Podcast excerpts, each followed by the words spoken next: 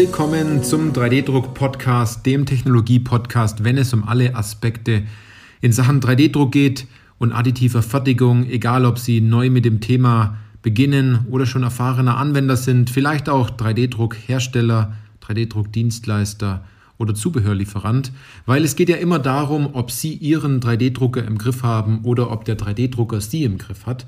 Ich bin Johannes Lutz und ich freue mich auf diese Podcast-Folge, weil diese Podcast-Folge den Titel trägt, ist, eine, ist ein Umkonstruieren bei 3D-Druck immer notwendig. Also einfacher gesagt, ist es immer notwendig, das Bauteil additiv anzupassen, additiv zu konstruieren, muss man immer das CAD-Programm öffnen und muss sein Bauteil an diese Technologie anpassen. Wir werden es in dieser Podcast-Folge klären, denn ich habe ein paar Szenarien für Sie vorbereitet, und zwar drei Stück, um Ihnen da ein bisschen Klarheit zu schaffen, wann ist es notwendig, wann ist es nicht so notwendig und welche Möglichkeiten gibt es. Und vielleicht hat Sie einer dieser Punkte immer wieder davor zurückgehalten, die additive Fertigung einzusetzen, weil Sie sich vielleicht gedacht haben, also wenn ich das ja machen muss, und ich habe ja gar keine, keine Konstrukteure, gar kein CAD-Programm als Beispiel, keiner, der mir dort hilft, dann kann ich 3D-Druck ja auch nicht einsetzen. Und das ist nicht ganz richtig, denn es gibt drei Szenarien und dabei können Sie selbst auswählen, ähm, welche Sie gehen möchten. Und diese drei Szenarien haben aber auch drei unterschiedliche Ergebnisse jedes Mal. Und das heißt, das erste Ergebnis ist immer, wie lang dauert das Ganze, also die Zeit. Der zweite Punkt ist, wie viel kostet es?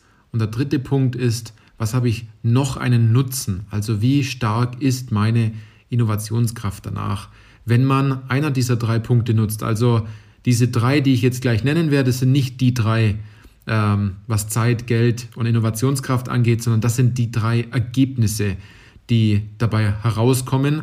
Und diese drei Ergebnisse sollten natürlich immer positiv für die additive Fertigung dastehen und nicht ins Negativ fallen, dass es mit der additiven Fertigung noch länger dauert, dass es äh, im Endeffekt ein Rückschritt der Funktion ist und dass es noch mehr Geld kostet, wie es vielleicht jetzt am Anfang äh, mit einer anderen bestehenden Technologie war. Das sollte im Endeffekt nicht ähm, passieren und Sie müssen sich das so vorstellen, als würden Sie einen Balken ähm, wie bei einem T-Konto auf äh, diesem Strich immer hin und her ziehen. Also entweder sie ziehen mehr ins Plus und der Balken wird grün oder sie ziehen das ganze mehr ins Minus und der Balken wird rot. Und äh, der Balken wird natürlich umso mehr rot, umso weniger man dort geistige Flexibilität hat, sich an diese Technologie anzupassen.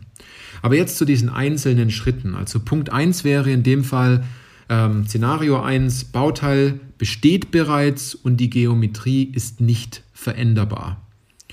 Das heißt, Sie nutzen diese Technologie, 3D-Druck, additive Fertigung nur dadurch, indem Sie dieses Bauteil kopieren oder ein Abbild erzeugen. Das heißt, das Bauteil wird eins zu eins einfach nur mit einer anderen Technologie gefertigt.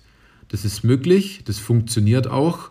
Es ist jedoch so, dass man fast nur rote Balken hat. Es kann sein, dass es lang dauert, wenn es ein großes, massives Bauteil ist. Es kann sein, dass es viel kostet, wenn es massiv ist und man äh, natürlich viel Material mit äh, verarbeiten muss, was nicht notwendig ist und einen großen Nachbearbeitungsprozess hat etc.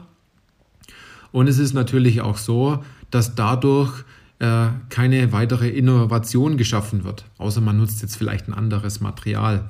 Oder man hat vielleicht diese wirkliche Herausforderung, dass man nur dieses eine Bauteil braucht als Ersatzteil für äh, die ein oder andere Maschine. Dann würde ich sagen, dann lässt es absolut durchgehen, dass man sagt, man hat ein Bauteil, das besteht bereits und man lässt es nur mit einer anderen Technologie fertigen, weil es vielleicht das Spritzgusswerkzeug nicht mehr gibt oder weil es kompliziert war, das Bauteil zu fräsen und weil es einfach keinen Sinn macht, dafür mehr Kosten in die Hand zu nehmen durch ein Spritzgusswerkzeug, ähm, sondern man braucht halt nur ein einziges Bauteil. Also es ist vollkommen okay, das zu tun. Man muss sich aber über ähm, seiner Situation immer bewusst sein und natürlich auch über das Ergebnis, das danach rauskommt, bewusst sein.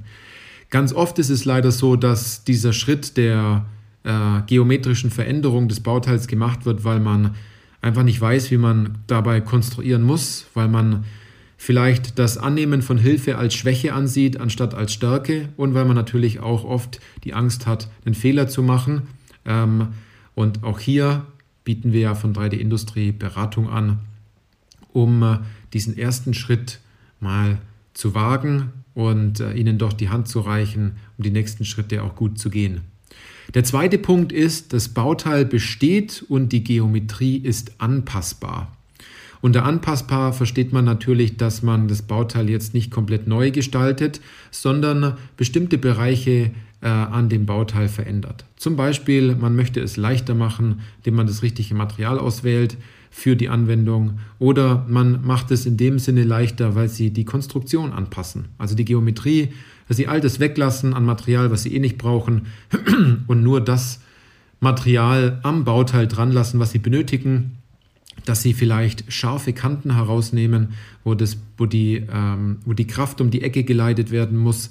Und das Bauteil natürlich entsprechend zum Versagen neigt, neigt also sogenannte Schwachstellenkonstruktion, sage ich da dazu, ähm, dass man Rundungen verwendet. Und ich kann Ihnen schon, schon sagen, wenn man ähm, Materialanhäufungen rausnimmt, wenn man ein paar Rundungen reinpasst, wenn man sich darüber bewusst ist, wie sein Kraftverlauf ist, dann hat man schon ziemlich viel geschafft an der Stelle. Also Schritt 2 ist, das Bauteil besteht, aber es kann geometrisch angepasst werden. Was natürlich, und das fällt mir gerade ein, natürlich sehr stark auf Zeit, Geld und Innovationskraft einzahlt. Aber der größte Hebel, den größten Hebel haben Sie immer dann, wenn die Bauteilentwicklung äh, gerade besteht oder am Anfang steht und das Bauteil kann additiv konstruiert werden, also für die additive Fertigung ausgerichtet werden. Das bedeutet, dass Sie von Grund auf vielleicht die Idee haben, etwas zu verändern, ein Stück Papier nehmen, eine kurze Zeichnung oder Skizze machen, ähm, sich darüber Gedanken machen, was ist mein Kraftverlauf, wo brauche ich kein Material, wo brauche ich mehr Material. Dafür gibt es ja schon genügend Checklisten bei uns, bei 3D Industrie oder auch hier im Podcast ganz versteckt in einzelnen Folgen haben wir eine Checkliste. Ähm, und bitte verstehen Sie, dass wir das nicht einfach so rausgeben, weil es bringt einfach brutal viel, sich an diese Checkliste zu halten. Ähm, aber wenn Sie Interesse haben, kommen Sie auf uns zu, kommen Sie bei uns ins kostenfreie Erstgespräch und äh, wir können die Punkte dort entsprechend durchgehen. Was ich aber damit sagen möchte, ist, der größte Faktor und das größte Ergebnis liegt daran, wenn Sie den Fokus darauf legen, dieses Bauteil von Grund auf für die additive Fertigung zu designen und auch richtig dabei zu denken. Denn äh, Sie lassen im Vorfeld schon viele Punkte weg, die es bei Schritt 1, Bauteil besteht bereits und Geometrie ist nicht veränderbar, natürlich viel besser machen oder auch zum Beispiel bei Schritt 2 mit dem Bauteil besteht und Geometrie ist anpassbar. Also, Sie müssen nicht immer sofort alles umkonstruieren für 3D-Druck, sondern es kommt darauf an, welches Ergebnis Sie haben wollen und wie Sie bereit sind, dort etwas zu verändern. Das ist im Endeffekt der ganz klare Schritt. Und Sie sehen jetzt vielleicht viele Anwendungen in Zeitschriften, im Internet, äh, vielleicht auch in Webinaren oder auch ähm, ja, von, von irgendwelchen Flyern, äh, die Ihnen der Hersteller von Software oder von 3D-Druckern oder von Materialien im Endeffekt zuschickt. Das heißt nicht, lass das 100% sein. Das heißt auch nicht, dass, dass, dass diese äh, Anwendung nur 20% gut designt ist, sondern es kommt immer darauf an, was steckt hinter dieser Anwendung. Und es kann vielleicht für Sie sein, dass Sie sagen, ähm, allein wenn wir die einzelnen paar Schritte machen, dann sind es vielleicht für Sie schon 100%, wofür vielleicht ein anderer Kollege sagen würde, da fehlen noch 50 Prozent.